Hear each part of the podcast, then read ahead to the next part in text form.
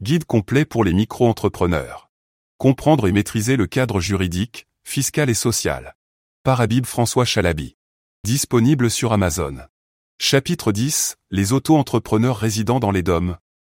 Les auto-entrepreneurs résidant dans les départements d'outre-mer, DOM, sont soumis aux mêmes réglementations et obligations que les auto-entrepreneurs de métropole, y compris les obligations fiscales et sociales. Cependant, il peut y avoir des différences en ce qui concerne les taux de cotisation et d'impôts applicables. Les auto-entrepreneurs d'hommes peuvent également être éligibles à des aides et subventions spécifiques pour les PME dans les DOM. Introduction. Ce chapitre traitera des spécificités pour les auto-entrepreneurs résidant dans les départements d'outre-mer, DOM. Ce sont des territoires français situés en dehors de la métropole et qui comprennent la Guadeloupe, la Martinique, la Guyane, la Réunion et Mayotte.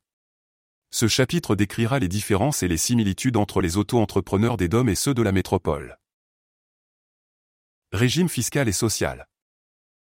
Les auto-entrepreneurs des DOM peuvent bénéficier du régime fiscal et social de l'auto-entreprise, comme ceux de la métropole. Cependant, il y a certaines différences notables, telles que les seuils de chiffre d'affaires et les taux d'imposition.